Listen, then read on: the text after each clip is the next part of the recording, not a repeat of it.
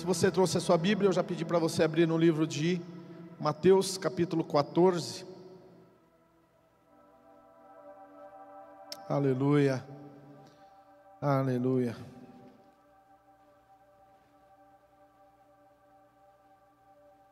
Aleluia.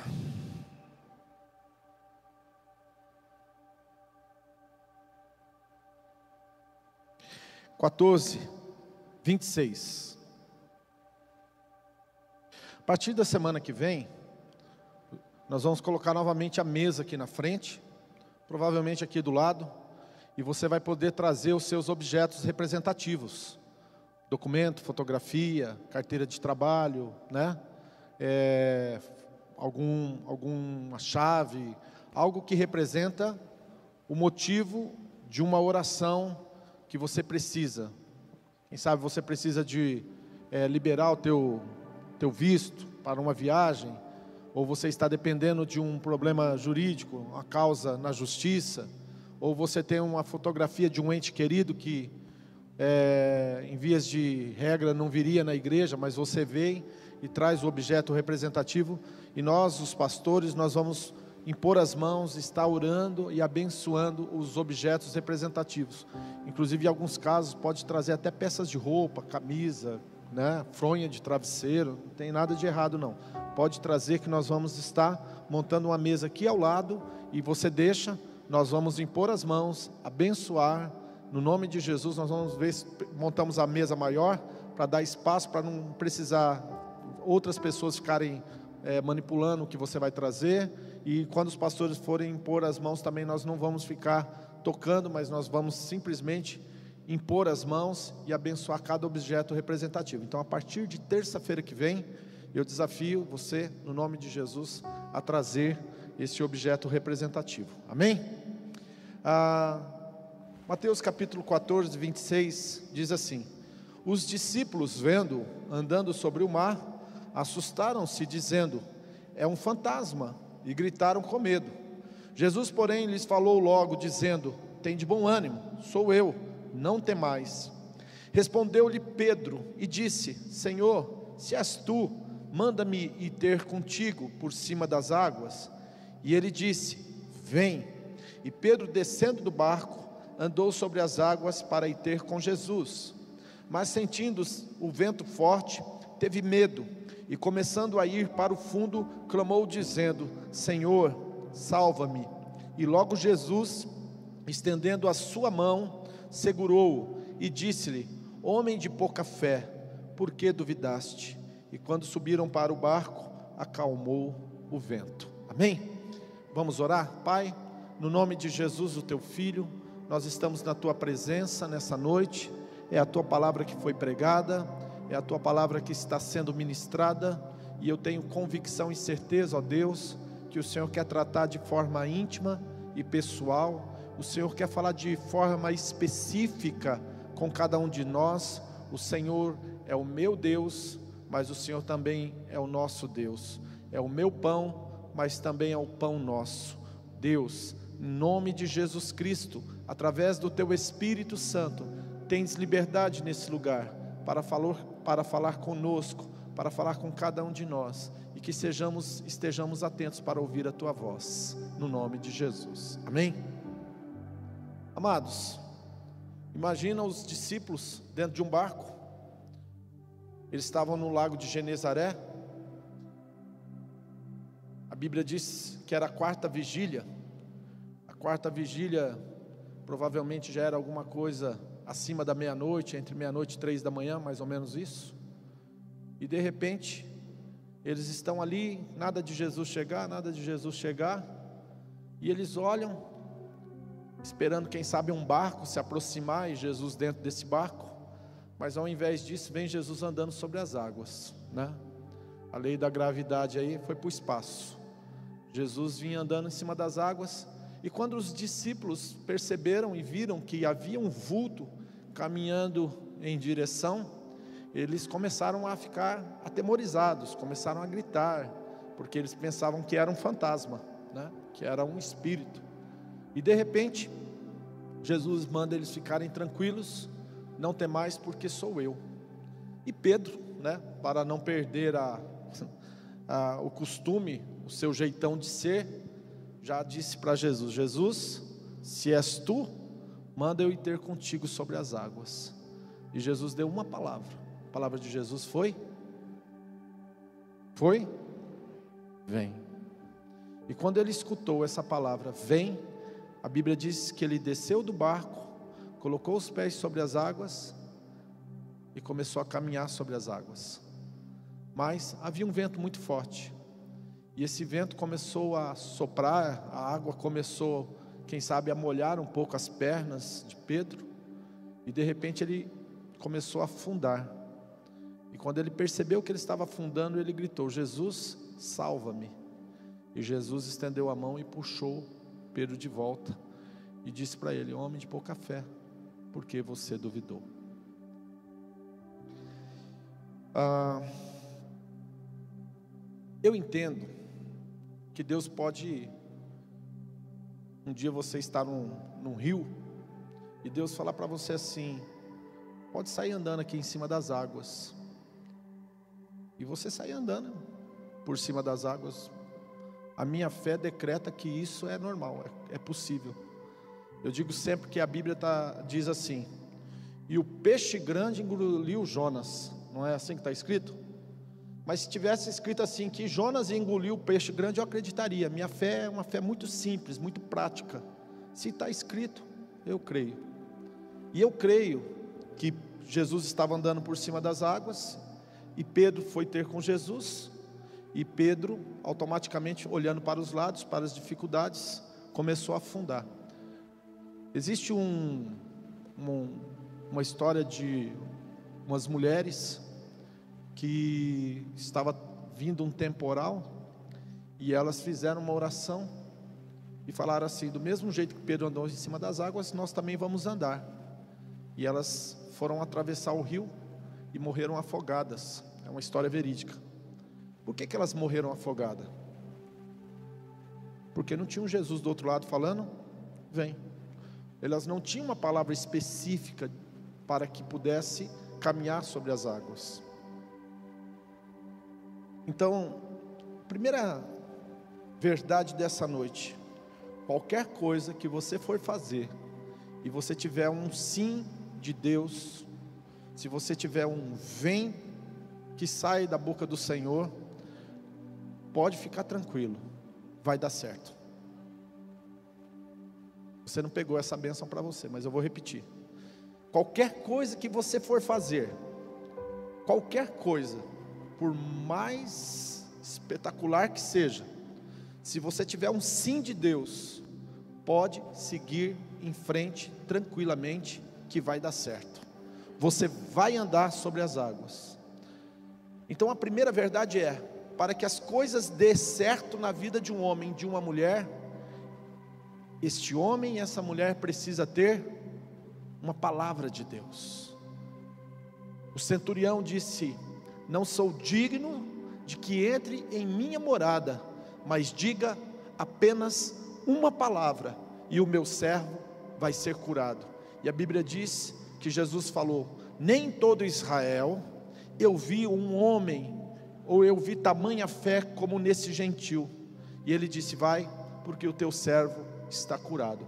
E a Bíblia diz que naquele mesmo momento que ele disse, foi o mesmo momento em que o servo do centurião foi curado aquele servo tinha ali um lugar de filho, como filho para o centurião. Então Pedro ele vê Jesus e ele quer andar sobre as águas, e ele teve um ok, ele teve um, um sim de, de Jesus, e automaticamente ele caminhou em direção ao Senhor sobre as águas. Segundo ponto que eu gostaria de frisar aqui, não é porque Deus disse sim para você, você está isento de passar por problemas e adversidades. Ai, ai, ai. Como isso funciona, pastor? Deus fala sim para mim, Deus dá um ok para mim, Deus diz para mim sim, você pode andar em cima das águas, e quando eu vou caminhar sobre as águas, eu posso ser passivo de ter uma tempestade tentando me afundar? Sim. Sim, você pode ter problemas seríssimos. O sim de Deus não te isenta de ter dificuldades. Ai, ai, ai. Vamos lá? Vou falar de novo. O sim de Deus não te isenta de ter dificuldades. Eu orei, pastor. Eu busquei. Deus me deu ok. Deus falou comigo. Deus disse para mim que era isso mesmo, que era verdade, que eu podia, que ia dar certo. Mas agora, tantas lutas, tantos problemas e tantas dificuldades, será que foi Deus que falou isso mesmo comigo? Será que não foi a minha alma? Será que não foi uma, uma coisa da minha imaginação, pastor? Não. Pode ser que isso de fato ocorra, mas se você teve tempo com Deus, o teu assós com Deus, se você buscou ao Deus Todo-Poderoso com todo o teu coração, se você esperou o momento até ouvir Ele falando sim, e Ele confirmou, porque geralmente quando Ele fala sim, Ele confirma. Você não está isento de passar por dificuldades, porque as dificuldades elas vêm para provar a nossa fé, as lutas vêm para provar a nossa fé. Às vezes, Deus não quer mudar as circunstâncias ao nosso redor. Às vezes, Deus quer mudar nós diante das circunstâncias. A forma como nós respondemos às dificuldades, a forma como nós respondemos às lutas, a forma como nós nos posicionamos diante das dificuldades, é assim que muitas vezes vai ser tratado e nós seremos é, de, de de glória em glória sendo transformado e a nossa fé vai sendo aperfeiçoada. Porque Deus tem um propósito, preste atenção no que eu vou dizer aqui. O propósito de Deus sempre na sua vida é aumentar a sua fé. Deus não quer que você fique no nível raso. Deus não quer que você fique na estaca zero da fé. Deus quer que você vá sendo como que um, um esportista que vai se exercitando, exercitando, e a sua fé vai determinando e declarando cada vez mais níveis mais profundos em Deus. Pedro estava afundando. Pedro estava afundando, apesar de ter o sim de Deus, apesar de estar vivendo uma experiência maravilhosa, extraordinária da parte de Deus, ele começou a afundar. Mas, preste atenção, agora vem o terceiro ensinamento.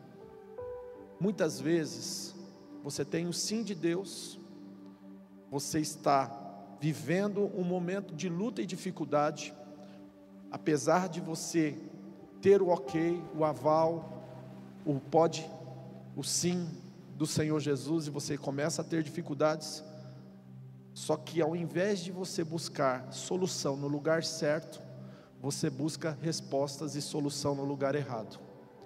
Quando Pedro estava afundando, ele não olhou para trás no barco e falou para o pessoal que estava dentro do barco: pula na água e me tira, pula na água e me socorre. Pedro olhou para Jesus. Mesmo no meio de um momento aonde ele está literalmente afundando, naufragando na sua fé, olha isso, está naufragando na sua fé, mesmo assim, ele soube aonde iria ter solução para o seu problema. E a solução de Pedro estava alguns metros à sua frente: Jesus, socorre-me.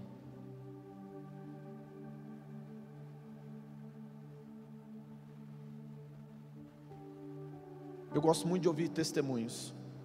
Testemunho é algo que edifica a nossa fé, faz parte da nossa carreira cristã, mas nada substitui as tuas experiências íntimas e pessoais com Deus. Quando Davi foi enfrentar o Golias, todo mundo ficou olhando, é um menino, é uma criança, como que esse cara vai enfrentar Golias? Se ele é uma criança, se ele é um, um adolescente, ele é um jovem. Ele olhou para todo mundo e disse: Fique tranquilo, porque eu tenho experiências com Deus. Eu já enfrentei o urso, eu já enfrentei o leão, e Deus me deu vitória. Então, as experiências pessoais as nossas experiências pessoais são estas experiências que vão fazer você crescer, superar, ir mais longe com Deus. Pedro olhou para Jesus e falou: Me salva. E automaticamente a mão de Jesus esteve estendida para Pedro, resgatando Pedro de estar submergindo, afundando.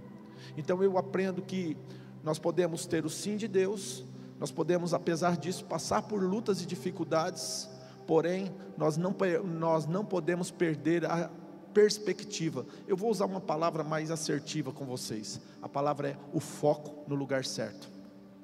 Sabe, existe uma batalha na mente do ser humano, uma batalha muito grande, é uma batalha que é travada, o inimigo das nossas almas, inclusive o nome Satanás significa tentador. Satanás ele é perito para confundir a mente, preste atenção aqui comigo, confundir a mente das pessoas, fazendo com que elas percam o foco daquilo que deveria ser a primazia das suas vidas. Antes de pregar, antes de começar a pregação, eu estava em espírito de oração falando com Deus, e Deus trouxe muito forte no meu coração Mateus 6,33, que diz assim: Buscai em primeiro lugar o reino de Deus e a sua justiça, e as demais coisas vos serão acrescentadas. Quando você coloca o foco, quando você coloca o teu coração, quando a tua visão está focalizando no lugar certo, e você está em Deus, quando você tem a palavra de Deus dentro de você e o focalizar no lugar certo, dificilmente as coisas vão dar errada. Agora, se você perder o foco, se você começar a olhar por coisas outras, viver deslumbrado com coisas que não vão te dar nenhum resultado ou não é a vontade de Deus para a sua vida, sinto muito lhe informar, meu querido. A vida é feita por ciclos, né? Você vai ficar que nem o povo no deserto dando voltinha no parque lá, ó, 40 anos, ciclicamente falando, e a coisa não vai. Pastor, eu não estou conseguindo romper. Pastor, eu pensei que agora ia dar certo. Pastor, eu acho que, que, que Deus não tem, não tem coisas grandes, bênçãos, as promessas de Deus não vão se cumprir na minha vida. Ledo engano. Tudo que Deus faz é perfeito. Tudo que Deus promete, Ele cumpre. Só que existe a parte de Deus e a minha parte. A parte de Jesus qual que era? O que, que Pedro pediu para Jesus, gente? Deixa eu ir ter contigo, deixa eu andar em cima das águas. A parte de Jesus era fazer o quê? Vem. Era dar condições espirituais para Pedro viver o sobrenatural. O que tocava a Jesus era dar condições espirituais para Pedro viver no sobrenatural. Isso era o que era a parte de responsabilidade de Jesus. E a parte de Pedro qual era?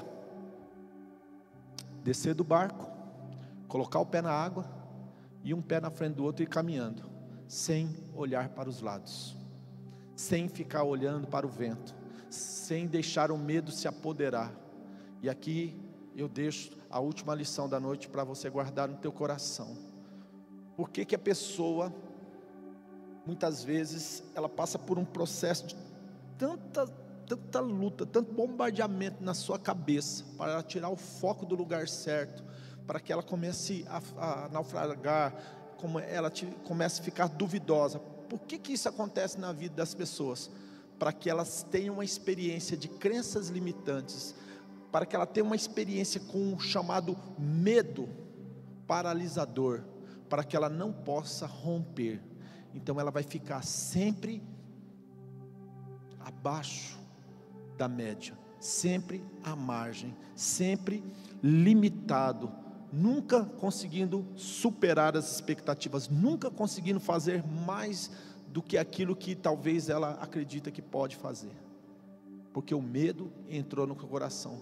Olha, meus queridos, deixa eu falar uma coisa para vocês. E eu vou falar aqui com, com, com, com selo de autenticidade no que eu vou falar. Eu já, já pastoreei e mentorizei muitas pessoas que tinham chamados para exercer o, o ministério de empreendedor, de serem empresários. E eu vou falar para vocês: 80%, para não falar mais, das pessoas que não conseguem se estabelecer como empresários, um dos fatores que mais impedem essas pessoas de se estabelecerem é o medo, a falta de segurança. As pessoas ficam inseguras, e a insegurança por causa do medo gera incredulidade. E toda pessoa que tem insegurança por causa do medo se torna incrédulo, a sua vida sempre vai ser na média medíocre. ela fica paralisada, ela não consegue ter uma atitude, ela não consegue ter forças para romper, ela não consegue ter forças para ir à frente, ela fica paralisada. Mas Jesus nos traz de volta para a realidade dele, não a nossa, a dele. Na nossa realidade, andar sobre as águas é impossível. Na nossa realidade, né, é, é, sair do barco e caminhar sobre as águas é algo impensável. Na realidade de Deus, todas as coisas são possíveis para os que creem. Eu vou repetir agora: todas as coisas são possíveis para o que crê. A matemática de Deus, meu querido, não é exata. Um mais um não é dois. A matemática de Deus, um mais um pode ser dez, pode ser mil, pode ser um milhão. Nós não temos noção do que é a matemática de Deus. Assim como o tempo de Deus não é o Cronos, é o Kairos, é atemporal. Ele disse: Eu sou o Alfa, eu sou o início, mas eu sou o Ômega, eu sou o fim. Ele é o início e o fim. Ele diz assim: Eu começo, eu, eu termino tudo e aí eu começo do início. Já entenderam isso? Se você não entendeu, fique tranquilo que eu também não entendi. Mas eu acredito que Deus é dessa forma. Ele é o, ele é o Alfa, Ele é o Ômega, Ele é o princípio, Ele é o fim, Ele é o Criador. E o Criador está chamando você para ter experiências sobrenaturais com Ele, coisas que não são possíveis para você, para Ele é natural, é comum, Ele pode todas as coisas. Paulo, quando escreve aos Filipenses, quando ele está falando do monte de situação que ele passa em termos de vida pessoal, ministerial, Paulo, ele, no, no, no capítulo 4, versículo 13, ele fala assim: Olha, eu posso todas as coisas naquele que me fortalece. Eu gosto muito de um versículo que diz assim: que o poder de Deus se aperfeiçoa na nossa fraqueza. Quando fala que o poder de Deus se aperfeiçoa na nossa fraqueza, não é que o poder de Deus está precisando ser aprimorado, aperfeiçoado, é que o poder de Deus se aperfeiçoa em nós. Eu duvido que um Pedro, depois de ter uma experiência de andar sobre as águas, depois de ter uma experiência de ter Jesus levantando ele, saiu daquele lugar sendo a mesma pessoa. É um processo, mas ele subiu mais um degrau na fé ele subiu mais um degrau na fé, mais um degrau, mais um degrau, mais um degrau.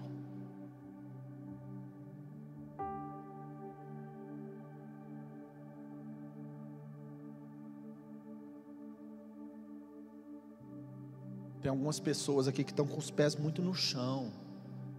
E Deus está querendo tirar o teu pé do chão. Deus está querendo te dar níveis de fé maiores do que você já experimentou até agora. Deus quer dar níveis de fé para você, estabelecer um nível de fé. Imagine Deus falando com Abraão: Abraão, daqui um ano você vai ter um filho, 100 anos de idade. Por isso que ele é o pai da fé, ao nível de fé que ele alcançou. Imagine Deus olhando para você e se você fala para Deus, eu não tenho nada, eu não posso nada, Deus vai falar assim, eu vou te levantar como empresário nessa cidade. Ah, eu não tenho nada, eu não posso nada, fica tranquilo que eu vou capacitar você para conquistar a tua casa. Ah, eu não posso nada, eu não tenho nada, fica tranquilo, você vai terminar a sua faculdade, eu, eu vou pagar a tua faculdade. E Deus vai cumprindo essas coisas. Eu não posso ter filho, e Deus fala: fique tranquilo, eu vou capacitar você a ser pai, eu vou capacitar você a ser mãe. Ah, pastor, eu, a minha vida emocional, a minha vida afetiva é uma, é uma tragédia, o senhor não tem noção, fique tranquilo que eu vou colocar a pessoa certa na sua vida e vou transformar a tua história afetiva. Pastor, a minha vida, da, da, da minha família, todo mundo, todo mundo doente, todo mundo com câncer, todo mundo não sei o que, fique tranquilo, você vai ser um exemplo de saúde da sua família, porque eu estou te capacitando, eu estou mudando a tua história, eu estou mudando o teu nome, eu estou mudando o teu destino, porque eu sou Deus e eu posso posso fazer essas coisas. Mas Ele vai encher você de fé primeiro. Ele vai colocar uma fé capaz de sair do barco e colocar o pé sobre as águas. Deixa eu falar uma coisa para vocês aqui, se coloque de pé.